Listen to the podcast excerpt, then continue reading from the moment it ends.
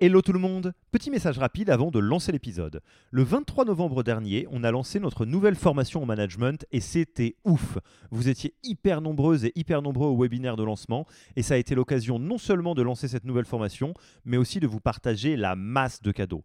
Tout le monde n'a pas pu venir. Du coup, je voulais être sûr que vous puissiez avoir accès à tous les trucs gratuits qu'on a présentés pendant le webinaire. En voici la liste.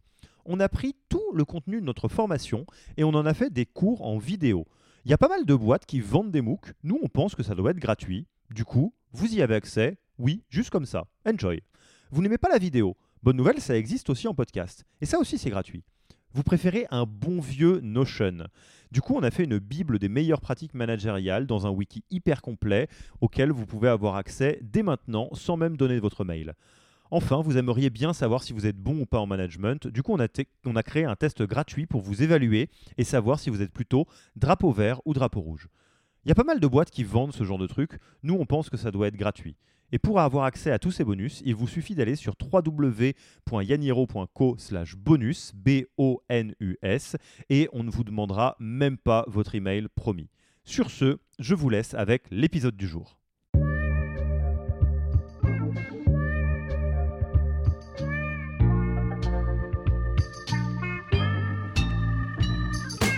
Bonjour et bienvenue dans le podcast du Human Factor. Je m'appelle Alexis Eve et tous les mercredis, je vais à la rencontre des plus belles startups pour construire avec vous la collection des meilleures pratiques RH de l'écosystème. L'argent brûlé et l'argent investi. Ils te communiquent tous les mois en te disant voilà mon burn. Moi, ce qui m'intéresse dans le burn, c'est tu vois, c'est quel est l'argent qui a été utilement euh, burné. Ne vous embêtez pas à prendre des notes, on s'en occupe pour vous.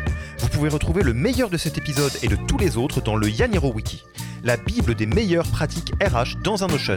Rémunération, recrutement, cooptation, tout y est. Pour découvrir le Yaniro Wiki, allez tout simplement sur www.yaniro.co/wiki et ajoutez la page en favori pour la voir sous la main quand vous en aurez besoin. Pour l'heure, je vous laisse avec l'invité d'aujourd'hui et vous souhaite une bonne écoute. Bonjour Jean, comment vas-tu? Salut, ça va très bien et toi? Eh ben écoute, ça va très bien. Je suis ravi de démarrer euh, cette semaine en ta compagnie. À l'heure où on se parle, il est lundi, il fait euh, beau, je crois, dans les deux pays dans lesquels on est, euh, respectivement, je crois, France et Suisse. Jean, je te remercie d'avoir accepté. on n'est pas très loin, on n'est pas très loin. je te remercie d'avoir accepté notre invitation sur le podcast du Human Factor de Yaniro.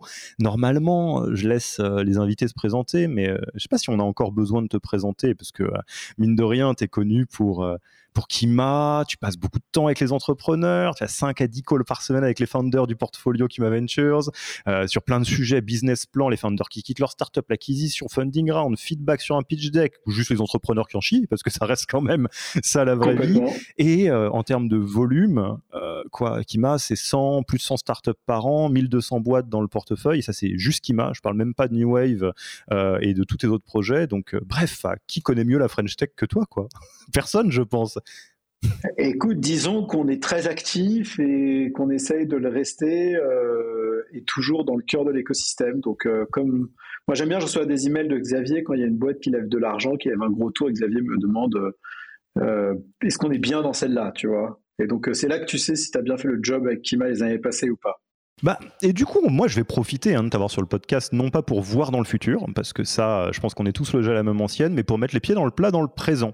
En gros, qu'est-ce qui se passe économiquement dans la French Tech? Là, on attaque 2024, on voit qu'il euh, y a le, vent qui fait un peu tourner la girouette, et euh, on peut se poser la question de l'effet domino que ça va avoir, euh, que font ceux qui vont s'en sortir, que font ceux qui vont se cracher, qu'est-ce que tu vois? Bref, un peu un lancement d'année 2024. Est-ce qu'on est parti? Est-ce que ça te va comme programme? Allez, c'est parti. Je te suis. Eh bien, eh bien écoute, euh, je pense que c'est pas choquant de dire qu'il y a significativement moins d'argent levé dans la French Tech en 2024 qu'en 2023. On, en parlait un peu dans la préparation avec Jean. Euh, les chiffres varient et puis c'est pas tout à fait la question. Euh, déjà pour repartir des bases, est-ce que, selon toi, ou selon euh, ce que disent les analystes, euh, on, on, est en train d'observer un retournement de cycle économique, ou est-ce que c'est pas ça? Je sais qu'on peut gnognoter sur les termes récession par récession, mais en ce qui concerne la tech, qu'est-ce qui se passe, selon toi? En gros, si tu regardes un peu le marché, il a grimpé entre, euh, tu vois, début des années 2010, donc il y a quand même longtemps, il y a plus de 10 ans, et euh, pour atteindre un niveau assez élevé en 2018-2019. Et en fait, tous les ans, on disait, tiens, c'est trop élevé par rapport à l'année d'avant, mais la croissance d'année en année était certes remarquable, mais pas délirante. Et puis après, on a eu cette espèce de, délire euh, généralisé 2019, 2020, 2021 et un peu 2022, où tout d'un coup, les entrepreneurs ont levé beaucoup d'argent très vite euh, à des grosses valos, et avec ça, évidemment, ils ont brûlé vite. Et on, on s'attendait à ce que ça à ce que ça pète fort. Alors ouais, il y a des boîtes qui plantent, ouais, c'est difficile, mais il y a quand même de l'argent dans le venture parce qu'en fait, les investisseurs, ils se sont engagés à investir dans les fonds pour une durée donnée, et donc en fait, le marché, il s'assèche pas du jour au lendemain. Mais là, on revient à des niveaux d'investissement, en fait, qui sont des niveaux d'investissement qui sont des niveaux d'investissement qui sont normalisés, en fait, qui sont des niveaux d'investissement du, qui sont pas des niveaux d'investissement euh, d'un marché en berne, mais d'un marché normal. Et donc, euh, il n'y a pas, il n'y a pas à pleurer euh, parce que euh, les boîtes lèvent moins d'argent en 2023 et en 2024 que les années précédentes. Je pense que c'est sain. Ouais, donc en fait, c'est euh, et, c'est intéressant. J'aimerais bien t'entendre un peu en, vulgarisation, j'allais dire financière, économique, de ce que dans le jeu un peu VC, ce qu'on est en train de se dire, c'est que finalement là, il y a un, message général euh, de morosité euh, sur la French Tech en disant ah là là, ouais, c'est la fin du jeu, euh, c'est terrible, ça s'accompagne de tout un tas de licenciements économiques, des choses comme ça. Et si on dézoome complètement, une autre manière de lire ça, c'est que alors à la faveur des difficultés économiques que peut traverser le, monde ou plein, plein d'autres triggers. Hein. mais l'anomalie économique, c'était peut-être plus les deux, trois années avant 2023 que l'inverse. Ah bah c'est sûr que l'anomalie du marché, c'était euh, les années folles 2019-2022, euh, tu vois, c'est certain, il n'y a aucun doute là-dessus. Et après, il y a un autre truc, c'est que quand le marché va bien et qu'il monte, tout le monde est euphorique, et donc tout le monde se permet de faire des conneries. Et en fait, monter une startup, monter une boîte, c'est pas un jeu de hasard, quoi, tu vois, c'est quand même quelque chose d'assez fin, tu prends des risques, t'es pas rentable, t'essayes de d'apporter du rendement au capital que tu as levé et que tu mets au travail. Et donc, euh, ça veut dire qu'il faut gérer sa boîte de manière, euh, tu vois, comme un pro, quoi. En fait, c'est pas, c'est pas le problème de, l'investissement en venture, c'est qu'en gros, c'est un game d'amateur qui essaie de devenir pro. Et en réalité, à, ce game-là, euh, bah, il n'y en a pas beaucoup qui arrivent, parce que passer de amateur à pro, ça demande beaucoup de discipline, beaucoup de consistance, ça demande du talent, ça demande euh, aussi euh, certains attributs que tu peux avoir et que d'autres n'auront pas. Et en fait, tout le monde se dit, ah ben moi, je suis là pour courir, tu vois, aux Jeux Olympiques. Et en fait, il y a plein d'entrepreneurs qui sont pas faits pour courir aux Jeux Olympiques, et ça ne ça les empêchera pas de devenir les champions régionaux, nationaux, locaux. Mais il faut aussi aligner en fait la boîte qu'on crée avec euh, l'entrepreneur qu'on est et qu'on devient. Et on a quand même beaucoup d'entrepreneurs qui se sont lancés un peu la fleur au fusil avec tout l'argent disponible sur le capital en se disant euh, il y a là, euh, je fais la prochaine unicorn quoi. Alors qu'en fait, il fallait surtout se dire bon bah j'ai levé de l'argent et c'est quoi la boîte qui me ressemble et quelle boîte je peux créer qui existera encore dans 5 à 10 ans et dont je serais fier et que je serais fier d'avoir créé? Ouais, si on prend la version extrême, j'imagine qu'on peut faire la comparaison avec euh, la, la, bulle tech, la bulle des.com, où euh, certes, il y a euh, pas mal de boîtes qui ont eu un vent d'eau qui n'aurait pas vraiment dû s'en sortir, et ce qui a créé ben, un crash de, pas mal de boîtes, mais ça change rien au fait que tu as des boîtes comme Amazon qui sont sorties de cette époque-là quand même. Qu'est-ce que tu veux dire des boîtes comme Amazon sorties de cette époque-là? Oui, oui, enfin, ce que tu disais, c'est, euh, enfin, je rebondissais sur ce que tu disais euh, et que je crois comprendre. Tu me diras si je comprends de travers. C'est que euh, quand quelque part l'argent est, est, est, présent et peut-être en, il y y a beaucoup d'argent, on va dire, sur le marché. Ce que ça crée, c'est qu'il y a moins besoin d'être exceptionnellement euh, euh, rigoureux ou euh, perfectionniste pour réussir, et que donc il y a des, je sais pas si on peut appeler ça des faux positifs, mais on va dire que c'est peut-être plus facile de rejoindre la, ligne, la Ligue des Champions. Ouais, mais tu as une question de signal aussi, parce qu'en fait, les gens regardent Amazon en disant ouais, Amazon, regarde, ça a brûlé pendant des années, des centaines de millions de dollars, c'est énorme, et pareil pour, tu vas prendre Uber, Facebook, etc. Mais en fait, oui, c'est vrai, matériellement, tu regardes, ces boîtes ont brûlé de l'argent. Maintenant, c'est quoi le rendement sur le capital qui a été brûlé? C'est un rendement qui est exceptionnel. C'est des boîtes qui, de l'intérieur, ont été gérées de telle manière à ce que chaque euro investi, même si sur la bottom line, tu as l'impression qu'il a été brûlé, en fait, il n'a pas été brûlé, il a été investi. Et en fait, les entrepreneurs ne font pas la distinction entre l'argent brûlé et l'argent investi. Ils te communiquent tous les mois en te disant, voilà mon burn. Moi, ce qui m'intéresse dans le burn, C'est, tu vois, c'est quel est l'argent qui a été utilement euh, burné. Parce que quand tu es en recherche du product market fit, bon, bah là, tu brûles. Après, quand tu es en recherche, tu vois, de structuration de ton équipe, euh, sales, marketing, etc., bah, tu brûles parce que tu fais des erreurs pour le faire. Et pareil, quand tu cherches ta secrète sauce pour avoir un go-to-market euh, efficient, et en fait, tu as des, as des moments où tu brûles parce que tu cherches, tu vois, la bonne recette. Et puis tu as des moments où tu brûles parce que justement, tu, mets en place cette recette et elle te génère du, du rendement. quoi. Et il faut vraiment faire la distinction entre les deux. il faut que les entrepreneurs fassent attention à ça quand ils, euh, quand ils brûlent l'argent euh, qu'ils ont levé auprès d'investisseurs. Vous avez changé les métriques que vous suivez euh, Typiquement, je ne sais pas comment on fait la différence entre du cash burn et du cash efficiency ou quelque chose comme ça? Alors, tu vas avoir des ratios qui existent. Les gens vont te dire il faut que ton niveau de chiffre d'affaires soit euh, au minimum égal à ton burn. Donc, euh, si tu brûles 200 000 euros par mois, il faut que tu fasses au moins 200 000 euros de chiffre d'affaires. Ça, c'est ce qu'on appelle des, des, marqueurs euh, de, santé, tu vois, des boîtes. Et donc, à mesure que tu grossis, il faut pas que ton burn augmente plus que ça, quoi. Et évidemment, dans un monde idéal, ce que tu aimerais, c'est que ton burn réduise à mesure que tu grossis, évidemment.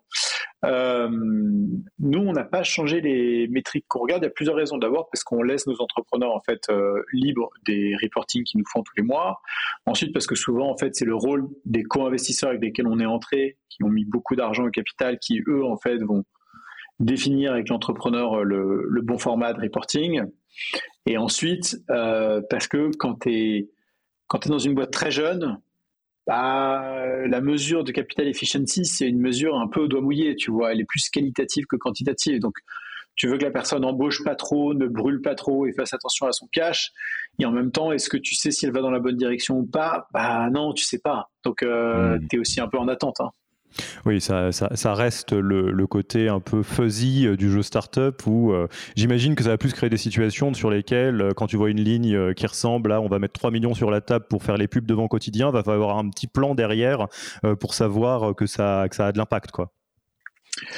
Ouais, bah, on en revient à un déterminant critique de toute entreprise, quelle qu'elle soit, c'est que quand tu dépenses euh, quand tu investis de l'argent, il faut un rendement sur cet argent. Si ton rendement est négatif, tu es dans la merde. Quoi. un truc de, un bon sens paysan. exactement. Et alors, d'un point de vue textbook, c'est dur de voir dans le futur, mais on peut quand même regarder ce qui se passe euh, soit dans des crises économiques passées, euh, soit dans, de l'autre côté, effectivement, chez nos amis américains qu'est-ce qui risque de se passer économiquement pour euh, la French Tech en 2024 et 2020, 2025 Est-ce qu'il commence à se passer des trucs aux États-Unis, côté VC, voire euh, Y Combinator? Est-ce que toi, tu as des choses où on peut imaginer que c'est comme ça que ça va se passer? Ou alors, ne serait-ce que très simplement sans citer de boîte, parce que tu es du côté investisseur et que tu vois très bien, par exemple, que tu pourras pas refinancer tout le monde, etc. On a des boîtes qui sont très bien capitalisées et qui vont s'en sortir parce qu'en fait, c'est des boîtes sérieuses euh, qui dépotent, quoi. Euh, et on a plein dans cette catégorie-là, et je vais pas les citer, mais en fait, tu en as beaucoup dans le Next 40 et dans le Next 120, et c'est des boîtes qui ont levé beaucoup d'argent, qui ont passé des moments difficiles, mais qui euh, sont des belles boîtes sérieuses et tout. Donc, elles, elles vont passer le Rubicon et ça va bien se passer. Parmi ces boîtes-là, il y en a qui vont émerger comme des énormes winners il y a des boîtes, j'en cite deux auxquelles je pense récemment, tu vois, qui sont Pigment et Penny Lane, euh, qui sont toutes les deux des boîtes qui ont été créées euh, 2019-2020 et qui euh, aujourd'hui sont sur des trajectoires de croissance qui sont remarquables, qui ont été très, qui ont été très bien financées, sur lesquelles tout le monde s'est dit ah bah dis donc cette boîte a été vachement financée, est-ce qu'elle va, est-ce va arriver à matcher les attentes des investisseurs? et qui arrive très bien. Donc je pense qu'on va voir des des, vraiment des gros gagnants émerger. Ça, ça va être génial. Après, on va avoir de la casse parce que dans tout marché, en fait, même si tu as levé 100 millions ou 500 millions, bon, je caricature en disant ça peut-être, mais tu peux avoir de la casse, donc on va en avoir, mais moins que ce qu'on croit, en fait.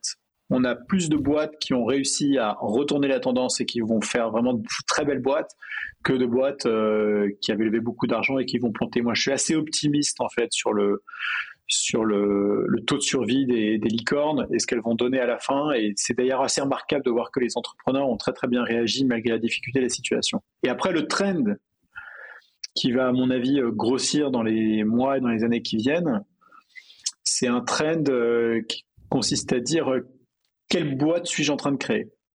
Si tu suis le modèle américain, tu dis, ben moi, je veux créer des licornes parce que les licornes, ou des décacornes parce que c'est des boîtes qui vont bouffer le monde. Et c'est vrai dans certaines catégories, c'est vrai pour un certain type d'entrepreneur, mais c'est une exception. En fait, euh, hmm. quand tu es un entrepreneur, avant tout, ton job, c'est d'abord qu'il y ait un fit entre toi et ton marché, ensuite que tu te butes à trouver le product market fit, et qu'ensuite tu développes une entreprise à ton image, quoi, parce qu'on lead par l'exemple. Et en fait, une entreprise à son image, c'est pas forcément une décacorne, c'est peut être une boîte qui va avoir quelques centaines de millions ou, ou un milliard ou plus, mais en fait, tu n'es pas obligé de chasser euh, le fantasme de l'oasis au milieu du désert euh, où l'eau était limitée. Enfin, tu vois, c'est, t'as pas hmm. besoin de ça, quoi. Et donc moi, je t'avoue qu'on a des boîtes dans notre portefeuille qui me font rêver parce que c'est des boîtes qui ont levé peu d'argent, qui font des volumes exceptionnels, qui sont EBITDA positifs, qui maintenant rachètent d'autres boîtes et je me dis waouh, mais ça en fait, je devrais pas le dire comme ça. Putain, c'est une vraie boîte, tu vois. Ouais, je comprends. Et on en a dans l'assurance, on en a dans travel, donc dans des secteurs qui sont pas qui sont pas faciles. Et putain, ils y arrivent quoi, et ça fait plaisir. Et donc euh, ça te remet aussi au diapason. Tu te dis attends, il y a toutes les boîtes qui sont des boîtes d'exception que j'essaie de trouver et de financer. Et j'en ai comme ça peut-être deux, trois par an que, que je vois, tu vois, que je croise. Et après, j'ai toutes les autres qui sont des très belles boîtes et que je pose pas d'ailleurs entre elles. C'est juste qu'elles sont, elles sont architecturées différemment avec un but différent. Mais à la fin, elles font toutes la même chose. Elles cherchent le product market fit, à innover dans le secteur et euh, à devenir autonomes. C'est hyper drôle parce que euh, n'y a pas longtemps, en fait, euh, je, crois que c'était en interviewant euh, Jean-David Chamboredon, euh, on se disait que la French Tech telle qu'on la connaît maintenant avec ses codes, sa culture quelque part, euh, si ça a 15 ans, c'est le bout du monde. Hein. Euh, ça fait ça fait pas très très longtemps et qu'il y a beaucoup de choses qui sont qui ont l'air de venir de cette époque-là. Je pense à par exemple ce que tu décris, enfin je suis spontanément sur quoi ça me fait penser, euh, ça me fait penser à l'impact très fort qu'a eu The Family sur les jeunes entrepreneurs, euh, qui est absolument pas à démontrer. Et je pense qu'ils ont amené une grosse partie euh, du vocabulaire. Tu as amené d'ailleurs beaucoup de choses dans The Family euh, en tant que speaker. Et à, vraiment tout ce qui est le vocabulaire et les bonnes pratiques qui viennent de Y Combinator, etc. Mais ce qui est très intéressant, et là où j'ai eu l'impression qu'il y a beaucoup de gens qui ont peut-être compris un peu de traviole, The Family, c'est ils disaient Ah ouais, mais telle pratique, elle est hyper extrême et tout. Bien sûr, parce que c'est la pratique pour faire des licornes. Là, c'est le playbook pour faire euh, NBA player, euh, etc. Et donc, si tu veux monter une jolie boulangerie ou si tu veux monter un entrepreneuriat euh, autofinancé, etc., bien sûr qu'il y a un playbook où tu peux t'en inspirer un petit peu, tu peux faire des choses un peu différentes, mais en tous les cas, euh, ce que je comprends, c'est qu'on on va aller peut-être vers un entrepreneuriat qui prend différentes formes euh, maintenant et qui est peut-être moins standardisé. Ouais, et puis il faut que les gens se questionnent. Le principe du playbook, c'est de te donner un référentiel. Un référentiel qui a fonctionné avec des paramètres donnés ta boîte, elle fonctionne peut-être différemment, le marché a changé, les, paramètres ont changé aussi. Le playbook, c'est d'abord, c'est avant tout une inspiration avant d'être une règle. Et donc, on a nos, meilleurs entrepreneurs. C'est pas des entrepreneurs qui prennent les playbooks et les, qui les appliquent bêtement. C'est des entrepreneurs qui, à chaque fois qu'ils engagent une ressource, se demandent si cette ressource est, bien employée. Et ça, euh, bah, ça fait euh, une boîte comme Achille dans l'assurance, dans notre portefeuille, euh, qui grossit incroyablement, qui est rentable, qui a fait l'inverse de ce que leur avaient dit certains investisseurs et ça leur réussit extrêmement bien, et ils sont moins de 50. Et en face de ça, tu vas avoir des InsurTech avec 200, 300, 400 personnes qui brûlent tout ce qu'elles peuvent, qui ont fait exactement ce que leurs investisseurs leur ont dit de faire et qui s'en sortiront pas à la fin. Donc, euh, moi, j'aime bien les entrepreneurs qui se questionnent et qui se questionnent intelligemment. Et euh, peut-être pour euh, aborder un sujet qui est un peu plus dur, euh, parce que c'est une très bonne chose de regarder le verre à moitié plein, euh, mais malheureusement, ce qui va se passer, j'imagine, en tout cas si, si j'en crois ce que, ce que je t'ai déjà vu poster, c'est que bah, les excès qu'on a eu dans les années folles euh, vont essuyer quelques plâtres, hein, forcément. Euh, Est-ce que tu as des typologies de boîtes euh, que tu as en portefeuille ou en portefeuille, sans les citer d'ailleurs, qui selon toi sont des portraits robots de Walking Dead? C'est-à-dire des boîtes où, que ce soit pour des raisons économiques ou pour des raisons de comportement de la boîte, de prise de décision, malheureusement, on, on sera tous contents d'applaudir si elles s'en sortent, mais c'est mal barré, quoi. Alors malheureusement, j'en ai beaucoup des Walking Dead, mais alors la difficulté du Walking Dead, c'est euh, si, on devait avoir des stades d'avancement euh, du virus, entre guillemets, c'est que tu as ceux qui euh, avancent, continuent d'avancer, mais pas assez vite, pas assez fort, avec des économiques qui sont vraiment moyennes. Et donc, tu te dis, putain, est-ce que ça va passer ou pas? Euh, Et là, tu es un peu, euh, t'espères qu'à un moment donné, tu vois, ça va cranter, que ça va aller un peu plus vite, que ça va accélérer, puis ça accélère jamais vraiment, et c'est un peu, un peu stressant. Ensuite, euh, tu as celles qui, euh, en fait, euh, sont, c'est pas un encéphalogramme plat, mais presque, en fait, ça, ça, ça n'avance pas ou plus. Et en fait, c'est des boîtes finalement qui n'ont jamais avancé. Et elles n'ont jamais avancé parce qu'elles n'ont jamais vraiment trouvé le product market fit, parce que quand elles ont trouvé un début de product market fit, en fait, il n'était pas suffisamment installé, ou d'un point de vue sales, ça n'a pas réussi à bien cranter. C'est des boîtes, en fait, tu as l'impression qu'elles galèrent depuis day one, quoi. Mais tu as aussi des hmm. boîtes où euh, pendant deux, trois ans, tu te dis, c'est dur quand même. Et tout d'un coup, il se passe un truc mais il se passe un truc et ça explose. Et généralement, c'est pas le fruit du hasard. Quand tu regardes l'entrepreneur, euh, euh, tu vois derrière ces boîtes-là, c'est des entrepreneurs que tu as toujours respectés et sur lesquels tu disais putain, c'est pas normal que ça marche pas. Il est bon lui ou elle est bien elle. C'est quoi ce bordel? Et donc par exemple, on a eu le cas sur euh, Gorgias. Tu vois, Gorgias, c'est une boîte qu'on a financée il y a longtemps. C'était début 2016. Mais putain, la croissance de cette boîte maintenant, mais c'est dingue. Et Romain, en fait, je suis, euh, je, suis hyper admiratif. Et en même temps, pas plus que ça, parce qu'en fait, dès le premier jour, on le trouvait génial avec Alexis. Et donc, bah, des mecs comme ça, pendant 2-3 ans, euh, écoute, ça crantait un petit peu du chiffre et tout, mais c'était pas facile. Et puis, euh, et puis là, en fait, ça ne fait qu'accélérer à mesure que le temps passe et qui et qui grandissent dans leur rôle. Et ça, c'est génial. Donc, je pense qu'un entrepreneur, il faut que tu lui donnes 18 à 36 mois pour pouvoir te faire une véritable opinion sur euh, est-ce que la boîte prend le bon chemin. Et généralement, les intuitions qu'on a sur les entrepreneurs sur les 12-18 premiers mois, ils, se révèlent euh, avec le temps qui passe. Donc euh, voilà, écoute, c'est un, on fait des paris, on regarde, on est curieux, parfois on est agréablement surpris, on est rarement désagréablement surpris quand même, mais ça peut nous arriver une fois de temps en temps. J'interromps l'épisode une petite seconde pour vous rappeler que si vous voulez avoir accès à tous les bonus gratuits qui accompagnent notre nouvelle formation management, il vous suffit d'aller sur www.yaniro.co slash bonus. Sur ce lien, vous trouverez gratuitement toute notre formation en version vidéo MOOC, en version podcast et la boîte à outils du management Notion qui était jusqu'alors réservée aux managers conformés dans la version payante de notre formation. Oui, on n'aime pas trop vendre des secrets. On préfère vous les offrir et parier que vous bosserez avec nous si vous avez envie de les implémenter plus vite. Sur ce, retour à l'épisode. Bah alors ça c'est euh, toute la difficulté du, truc, c'est que pour euh, deux Rubik's Cube que tu regardes de l'extérieur qui ont l'air d'être en bordel, il y en a un qui est en bordel parce que juste ça n'a pas avancé du tout et que tu l'as fait tourner au hasard, et il y en a en fait il est à trois coups de la réussite, mais il ressemble quand même de l'extérieur à un Rubik's Cube en bordel. C'est un très très bon exemple. Je pense que je vais le garder celui-là, le coup du Rubik's Cube. J'aime bien. Ouais. Là, je te, il est, il est, en, il est euh, open source. Vas-y, let's go. et, et, du coup, sur le, si on fait un deep dive sur la French Tech, euh, on en parlait pareil euh, avant de lancer Record. Forcément, si on regarde la French Tech et l'état de la French Tech euh, par les yeux de euh, ce qu'on veut bien communiquer, on a un miroir qui est un petit peu à côté de la plaque parce que, euh, par exemple, si on prend juste les PSE, Open Classroom en a parlé, a été transparent. Il y a beaucoup de boîtes qui n'ont pas été transparents là-dessus pour plein de raisons qu'on peut comprendre et des fois qui sont peut-être plus discutables, mais peu importe. toi, pareil, sans nommer personne, l'idée c'est pas de faire du name and shame, l'idée c'est d'avoir une vision un peu claire de ce qui se passe, notamment pour tous les entrepreneurs qui ont l'impression d'être les seuls à galérer, alors que bon, en réalité, c'est une période qui est difficile pour tout le monde. Derrière les coulisses, et si on se met vraiment dans l'opérationnel sur le terrain, il se passe quoi en fait? Euh, Des PSE, est-ce qu'il y en a tant que ça? Est-ce qu'on va en avoir d'autres qui nous attendent? Euh, Est-ce qu'au contraire c'est le moment où ça va réembaucher? Les founders, mercato euh, Est-ce qu'il y a assez entre guillemets classique d'avoir des founders qui se retrouvent mis à une autre place maintenant? Toi, qu'est-ce que tu observes qui est en train de se passer?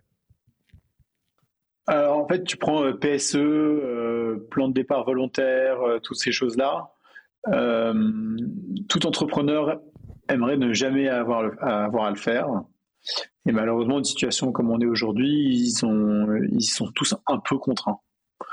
Euh, et alors, comme ils n'ont pas envie de le faire, généralement, ils ont, pas envie, ils, ont, ils ont envie de le faire, mais pas trop. Et nous, on essaie de leur dire, putain, mmh. si tu fais un plan de départ, mais euh, un peu trop serré, que tu dois en relancer un dans six mois et en relancer encore dans six mois, franchement, c'est chiant, quoi. Parce que quitte à faire mal en enlevant un gros sparadrap, fais-le bien, fais-le d'un coup et ça fera moins mal que si en fait tu, tu, mets l'angoisse dans les yeux de tes collaborateurs deux ou trois fois dans l'année. Donc d'abord, il y a une notion de radicalité, je pense, quand tu prends ces décisions-là. C'est-à-dire tu prends la décision, tu regardes pas en arrière, tu t'accroches et tu vas. Et tu vas à la fois euh, avec la volonté d'aider ceux qui partent et aussi avec euh, la promesse de, de rendre fiers ceux qui restent, tu vois. Parce qu'en fait, le plan de départ mmh. volontaire, c'est pas juste une situation où tu dis à des gens euh, qui veulent partir c'est aussi une situation où tu dis bah ceux qui partent, euh, on espère qu'on pourra vous aider à, trouver euh, une place ailleurs, et ceux qui restent, on espère que vous en serez fiers. Donc il faut euh, pas trop stigmatiser. malheureusement, c'est quand même très francophone hein, parce qu'on est un pays qui est très protectionniste parmi les avec les travailleurs, mais du coup il y a ce sujet de, plus tu stigmatises en fait ça, plus les entrepreneurs vont le faire avec la peur au ventre, euh, plus ou moins discrètement, euh, en faisant plus ou moins passer certains messages. En fait, tu vois, ils savent pas trop comment se situer. Alors, je dis pas qu'il faut euh, se dire, ah, bah, c'est génial, tu vois, lançons des PSE partout et, ça va être cool. Mais il faut faire attention à pas trop le stigmatiser parce que ça, ça contribue aussi à l'opacité du système. Et d'ailleurs, c'est le cas partout aux États-Unis. N'importe quelle boîte qui va se séparer de X% de ses effectifs ça fait la une et c'est important que ça fasse la une, mais il faut aussi parler des bénéfices de ce type d'opération. C'est pas une opération, c'est pas le début de la mort, c'est le début de la survie, tu vois. Donc euh, c'est un, il faut aussi voir dans quel sens tu le regardes. Mais c'est juste pour un, petit cri du cœur là-dessus, parce que je te rejoins à 100%. Euh, évidemment que euh, personne n'est contre la vertu. Hein. On, préférerait tous avoir euh, des boîtes plein emploi, on embauche à gogo, bénéfices, dividendes pour tout le monde, tout ce qu'on veut, les bonus, et puis les exits, et puis tout ce que tu veux. Bon, il y a un truc que je trouve particulièrement désagréable sur euh, ce qui est en train de, se passer dans la French Tech, c'est que j'ai l'impression que euh, c'est très facile pour une partie euh, des, des observateurs, c'est vraiment des observateurs, hein, de se réjouir de ce qui se passe en disant ah bah t'as telle licorne, voilà ils ont embauché comme des malades, ils virent 20%, bande de bolos de start-up, etc. Et ah tiens t'as telle boîte qui s'est effondrée, je vais faire exprès d'en citer aucune, mais on voit très bien. Et là on se réjouit ah bah évidemment c'était des conneries, etc. et les pauvres gens qui sont au chômage, etc. Et alors je vais peut-être me faire shooter pour ce que je vais dire, mais un, je vois pas ce qu'il y a de très constructif de se réjouir euh, de gens qui ont essayé et qui euh, loupent un virage ou des fois qui n'y arrivent pas. C'est les deux existent. Et sur euh, pauvres employés qu'on met au chômage et tout, bien évidemment, je, suis psychologue du travail de formation, donc le, le, deuil de ce que c'est que de quitter une aventure, la difficulté, les méandres de doute que ça peut créer. Il y a bien sûr en revanche, un, le chômage français, c'est quand même hallucinant en termes de soutien euh, que ça opère. Deux, 90% des gens qui se retrouvent dans ces situations ont un niveau d'employabilité de maboule. Euh, take it easy, quand euh, ça s'est effondré du jour au lendemain, bon, ceux qui étaient sur les vélos, c'était difficile, mais les autres, t'inquiète pas qu'ils ont retrouvé un boulot extrêmement vite. Et c'est vrai que je trouve ça assez désagréable, quand tu parlais de stigmatiser les PSE, qu'on fait comme si c'était une usine qui était fermée et qui allait mettre des gens de 55 ans, entre guillemets, dans, la merde parce que c'est pas la même chose exactement. Et si je vais encore un peu plus loin dans mon brûlot et après je te laisse dire si euh, ce que tu en penses. Euh, en plus, le jeu startup a toujours été dangereux. Je veux dire, c'est le capital risque. Il y a un nom euh, qui est pas tout à fait au hasard, et, peut-être qu'on a glamourisé le milieu startup depuis dix ans quand l'argent était était présent, mais c'est rien de très surprenant que la position par défaut d'une startup soit pas systématiquement grosse victoire. Quoi. Voilà, fin du brûlot, cri du cœur.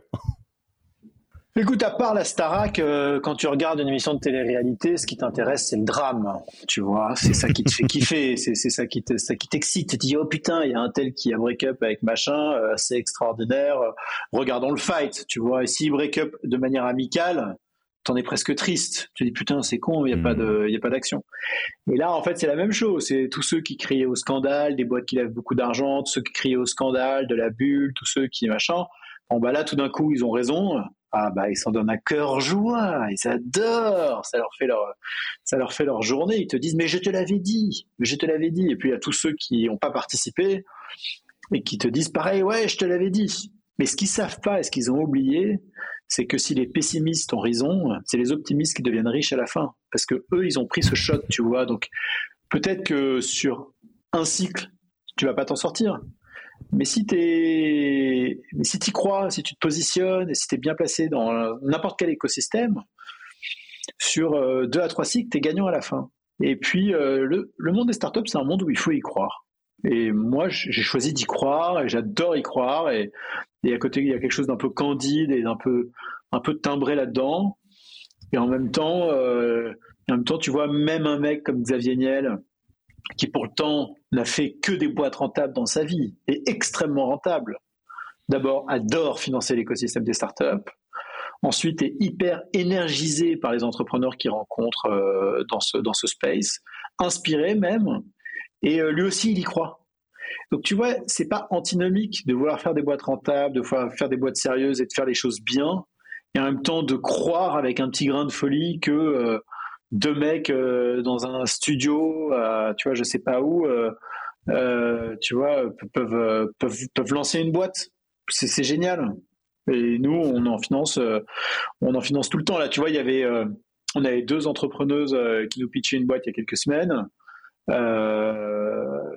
tu vois, toutes les deux quittent leur taf, montent leur boîte.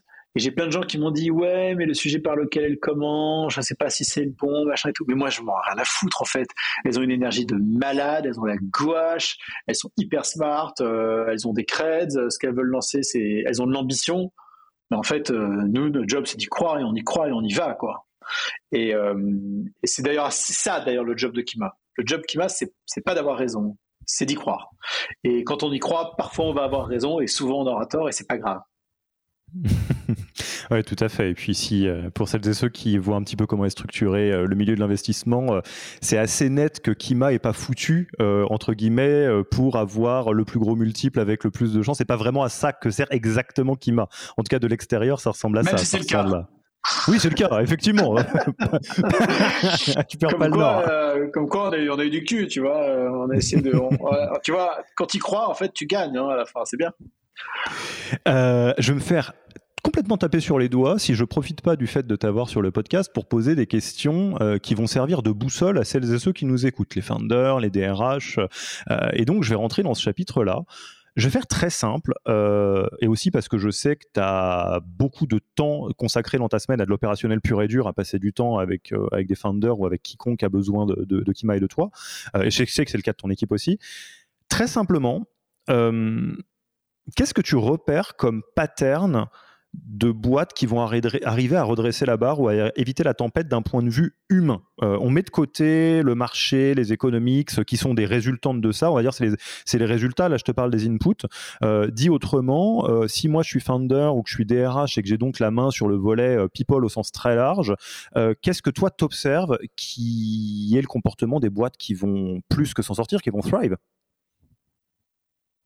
D'un point de vue humain, hein, tu me dis. Les boîtes qui oui, humain, étant euh, euh, comportement des founders, management, leadership, euh, décision RH, enfin en gros tout ce qui concerne ce genre de choses.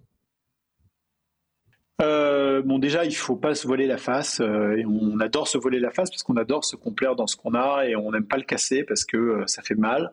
Et donc, il y, y a parfois des peurs viscérales qui fait que les entrepreneurs osent pas s'avouer qu'un tel est pas à niveau, ils osent pas s'en séparer ou quand ils donc il y, a, ce genre de choses. Et de l'autre côté, dans l'étape précédente, il y a ceux qui recrutent sans faire attention, tu vois, de manière déstructurée. Je pense qu'un bon entrepreneur, euh, s'il y met que du cœur, ça suffit pas. Il faut qu'il y mette de la méthode. Et la méthode, ça veut dire bien structurer la manière dont, euh, elle recrute. Nous, chez Kima, par exemple, euh, moi, j'ai recruté rarement avec la méthode, mais je peux me permettre que je recrute qu'une ou deux personnes toutes les cinq ans. C'est pas grave, je peux me tromper.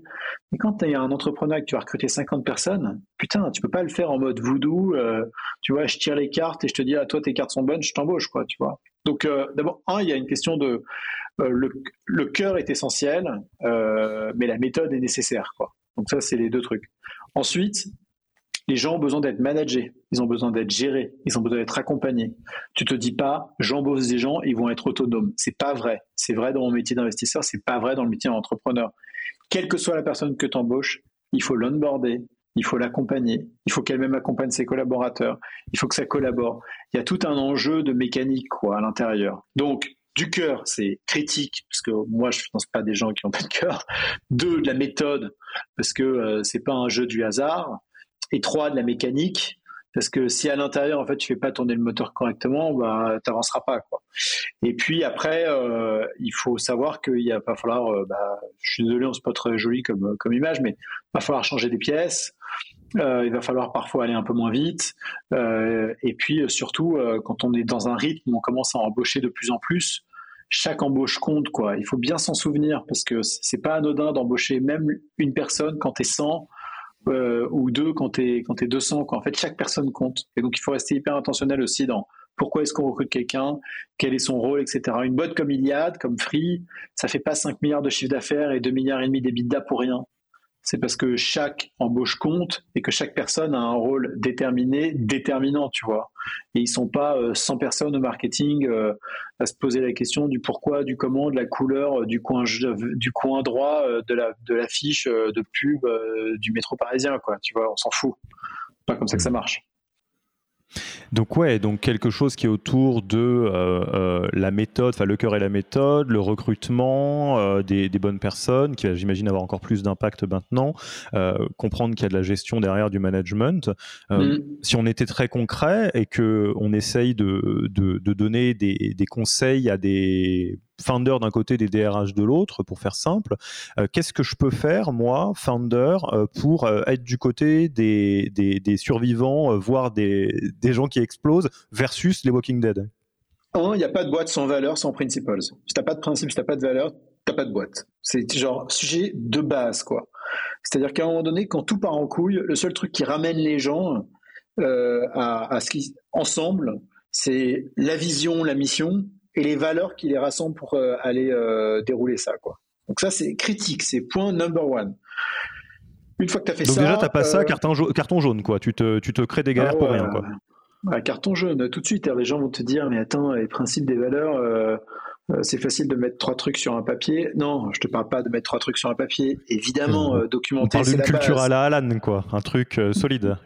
Mais une fois que c'est documenté, il faut que ce soit appliqué. Et il faut que, et pour que ce soit appliqué, ça veut dire qu'il faut que dans beaucoup de décisions, il y ait des frameworks qui permettent de se poser la question si on est bien en fait euh, dans ces principes quand on prend telle ou telle décision et qu'on se les questionne aussi, qu'on se, qu'on se challenge vis-à-vis de ça. Donc le premier truc, je pense, c'est valeurs principes. ça, c'est élément déterminant numéro un. Élément déterminant numéro deux, c'est qu'on fait plus avec moins systématiquement. C'est un truc de base. C'est-à-dire que les gens ont l'impression qu'en rajoutant de la ressource, il rajoute de la puissance, tu vois. Mais c'est pas vrai. Quand tu rajoutes de la ressource, il faut que tu la gères, la ressource, il faut qu'elle se, il faut qu'elle délivre elle-même. Euh, et, en fait, il y a, y y a c'est un ajout supplémentaire. Même ça, c'est de la gestion. Et en fait, quand tu fais ça en plus, ça veut dire que souvent, tu extirpes une partie de, pas de la valeur, mais des actions à faire euh, euh, de quelqu'un d'autre la dans l'équipe, quoi. Et donc, euh, cette personne-là à qui tu vas, tu, vas, tu, vas, tu vas déléguer quelque chose, et donc la personne-là, ici, elle va être moins efficace. Donc, avant de se demander si tu dois embaucher quelqu'un pour faire autre chose, bah, demande-toi comment est-ce que tu peux optimiser ton quotidien, ce que tu fais pour être encore plus efficace. Et puis, en plus, il y a un truc, c'est que l'efficacité amène l'efficacité. Plus tu es efficace, plus tu es intentionnel, plus tu fais attention à la manière dont tu passes chaque minute, et plus la minute suivante est efficace elle-même. Et moi, je le vois, tu vois, les gens se foutent de ma gueule en me disant... Euh, ah, t'es marrant, toi, avec tes calls de 20 minutes avec Defender, euh, ça rime à quoi? Mais putain, mais en fait, si, si vous saviez, euh, ces 20 minutes, c'est énorme. Généralement, en 15 minutes, on a fait le tour et les 5 dernières minutes, on refait le monde. Et, j'ai le cas avec euh, Station F il n'y a pas longtemps. Euh, je donnais une conférence sur la levée de fonds. Évidemment, à la fin de la conférence, tu as 40 mecs, 40 personnes qui veulent te parler. Bon, bah, sur ces 40 personnes, si je donne un temps illimité à ces gens-là, d'abord, je ne pourrais pas parler à tous. Ensuite, les gens vont, s'embrouiller dans ce qu'ils vont me dire. Après, ils vont devenir verbeux. À devenir verbeux, ils vont me faire chier. tu vois, genre, je leur rends pas service. Donc, quand ils sont venus me voir, systématiquement, je leur dis, bah voilà, tu as une minute pour me poser le contexte et me poser ta question. Et ensuite, je te donne mon email et on continue. Et tout d'un coup, les gens se révèlent. Parce qu'en une minute, au lieu de se prendre la tête en disant putain, comment je vais lui tenir la jambe cinq minutes pour le convaincre, ils disent ok, je dois aller euh, to the point quoi. Et boum, ils y arrivent. Et bien, sur un rendez-vous de 20 minutes, c'est pareil. Quand tu vas dans un meeting et tu fixes un agenda, un timing, c'est pareil, etc., etc. Et donc, il y a beaucoup de choses comme ça autour de l'efficacité où je pense que on rajoute des gens là où on devrait rajouter de la méthode. Et donc, les entrepreneurs qui vont survivre, c'est des gens qui ont des valeurs euh, et, qui prônent euh, l'efficacité plutôt que la ressource, quoi, au sens strict du terme. J'ai euh, un serial entrepreneur que, que, je connais bien, que j'aime beaucoup, que je ne vais pas citer parce que je ne suis pas certain de ce qu'il va dire, de ce que je vais dire là, mais euh, qui me disait quand il officie en tant que mentor, donc quelqu'un qui aide notamment des primo-entrepreneurs euh, dans des moments où commence à y avoir 40 ou 50 personnes, son premier conseil, c'est toujours le même, c'est ces 3-4 personnes là sur lesquelles tu as des doutes, c'est le moment de les laisser partir. Et euh, c'est brutal, hein, ça fait pas du tout, du tout plaisir. Mais ça montre, entre guillemets, moi, quelque chose que j'ai beaucoup vu, qui est euh, la, le fantasme de l'addition pour apporter de la valeur versus l'optimisation. Et dans certains cas, laisser partir des gens euh, qui ne fitent pas, quoi. Bah ouais, c'est. Et puis ça, ça apporte de l'air à l'organisation, à celui qui part, à ceux qui restent. Enfin, c'est essentiel. Et euh, dernier point, et après on passe tranquillement à la fin de l'interview. Euh, un petit mot pour les DRH, euh, parce que je sais qu'il y a spécifiquement dans ce podcast beaucoup de, profils RH qui nous écoutent. un petit mot étant un mot ouvert, hein, parce que déjà c'est un profil qui en a pas mal bavé ces derniers temps, parce que bah, forcément les PSE, etc. quelque chose qui est peut-être un peu encore flottant comme définition dans la, French Tech, et je serais curieux d'avoir soit ce que tu leur recommandes, soit ce que tu as envie de leur dire, soit ce que tu vois dans tes boîtes. Donc petit mot ouvert pour les profils DRH au sens large qui écoutent ce podcast. Ah là là, les DRH. Euh, bon, y compris pour les secouer gentiment, il hein, n'y a pas de souci. Hein. Non, mais c'est pas une trop une fois. franchement, il y a deux fonctions que j'ai pas trop envie de secouer pour euh, parce qu'elles sont rares et elles sont difficiles. Euh, je pense que c'est les DRH et les DAF. Euh, et je pense que c'est deux fonctions d'ailleurs qui devraient être mieux accompagnées. Je pense qu'en tant que, tu vois, c'est ça mon point. En tant que DRH, en tant que euh, directeur ou directrice financier, il faut euh, se faire accompagner dans sa fonction parce que souvent la boîte avance plus vite que nos propres capacités. Et donc c'est bien d'être en, d'être en mesure, enfin, de se faire accompagner, quoi. D'abord, un, parce que ça, comment dire, ça enlève un peu de, toute la solitude qu'il peut y avoir dans, ces tafs-là, hein, où c'est difficile quand même. Hein. en gros, euh, tu fais face à toute l'organisation euh, dans ces deux fonctions-là, et principalement quand tu es DRH. Et donc, euh, bah, tu te sens un peu seul. je pense qu'il y a probablement deux rôles dans lesquels on est très seul quand on est dans une boîte, c'est le CEO et le DRH, quoi. donc, euh, la DRH. Et donc, euh, et donc, il faut que ces fonctions-là de DRH euh, soient accompagnées. Et moi, je pense que si vous êtes, si vous êtes DRH, euh, regardez là où vous êtes en pénibilité, là où c'est difficile, là où vous n'êtes pas en maîtrise, là où vous avez du mal, là où vous avez besoin de vous faire aider, et faites-vous aider. Il faut pas hésiter. C'est dommage quand même d'être en charge de gens qui eux-mêmes ont besoin d'être aidés, de pas de se faire aider soi-même, quoi. Donc mon message c'est ça. Amen, amen. Et puis euh, deux petits euh, signaux faibles là-dessous. Euh, que, que ce soit déjà le cas ou dans le futur, il y a beaucoup, beaucoup de DRH absolument fantastiques seniors qui ont un track record de malade, y compris dans des licornes et dans des vies d'avant, qui vont être indep. Donc, se faire mentorer par des gens qui ont déjà vu le film, ça va pas tarder à être vachement possible. en tout cas, c'est ce que je vois. Et côté coaching, c'est une partie de notre métier. Je vais donner un signal faible qui fait froid dans le dos. les DRH sont souvent nos interlocuteurs interlocutrices ainsi que les founders pour signer l'échec. Je pense que la partie de top manager hors founder qu'on a coaché qui était des DRH est archi faible. En gros, c'est euh, des profils qui ont l'habitude d'accompagner absolument tout le monde sauf elle. Donc, euh, oh là là là là. un peu un peu pas obligé. Dommage. dommage. dommage. Dommage, Donc euh, voilà, incluez-vous dans le, plan de coaching, de formation, de mentorat. Je pense que c'est Jean qui l'a dit. Voilà. Moi, je peux pas, pas, pas, dire mieux que ça. Tout à fait. On va, passer tranquillement à la fin de l'interview. Jean, déjà, où est-ce qu'on te retrouve? On a envie de suivre tes aventures. Euh, c'est quoi la meilleure manière? Alors, si tu veux échanger avec moi, le plus simple, c'est toujours l'email. jean.delr.com. Euh, j'ai un petit faible pour les emails, j'avoue, j'aime bien ça. Euh, ça permet d'avoir des idées concises, claires, euh, d'échanger de manière structurée. c'est mon, mon petit péché mignon à moi, les emails. Donc ça, j'adore. ensuite, euh, Twitter, j'y suis. mais je communique de moins en moins parce que euh, je trouve que le reach en fait est plus très bon. Donc euh, voilà. Du coup, je communique de plus en plus sur LinkedIn comme nous tous, et j'avoue que j'aime bien cette plateforme. Voilà. après, je me tente, je fais des essais sur Insta, pas toujours concluants, mais l'idée c'est comment est-ce que lorsque j'apprends quelque chose d'utile, je peux le distiller aux entrepreneurs en moins d'une minute trente. Et j'avoue que j'aime bien ça. Donc j'essaie de voir comment le faire euh, de la manière la plus organique, naturelle et en même temps euh, efficace possible. Et, euh, et enfin sur Strava pour ceux qui sont qui font un peu de sport et voilà qui font qui nagent un peu, qui font un peu de course à pied et un peu de vélo. Moi j'y suis. voilà, ça me piquait il y a il y a un peu plus d'un an. Enfin, le vélo, il y a un peu plus de deux ans, et le triathlon, il y a un peu plus d'un an, et j'aime bien. C'est mon, c'est mon, voilà, c'est mon autre petit péché mignon, ça. Canon. Et enfin, on a une tradition dans, dans, ce podcast qui est une tradition de, de, passage de micro, passage de flambeau. Euh, si tu étais à ma place, tu aimerais euh, interviewer qui? Euh, Qui est-ce que je, je, rencontre pour un prochain épisode sur tes, sur tes bonnes recommandations? Après, il accepte, il accepte pas, elle accepte, elle accepte pas, c'est autre chose, ça. Jean-Daniel Guillot, le fondateur de MemoBank. Fantastique. Et eh ben, écoute, Jean-Daniel. Et il a beaucoup de choses à dire pense. De deux choses l'une, quand Jean a un parterre de personnes formidables auxquelles penser, c'est à toi qu'on pense, c'est quand même pas rien.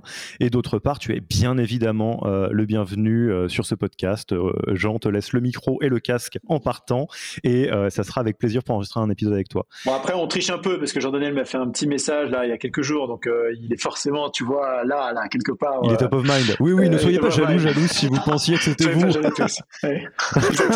Écoute, Jean, c'était c'était un plaisir, un grand merci merci euh, pour euh, ton temps. Il me reste plus qu'à te dire euh, à une prochaine et puis au plaisir. Merci Alex. À plus. Ciao. Merci d'avoir écouté cet épisode. Pour mettre en place tout ce que vous venez d'apprendre, n'oubliez pas de vous connecter sur le Yaniro Wiki.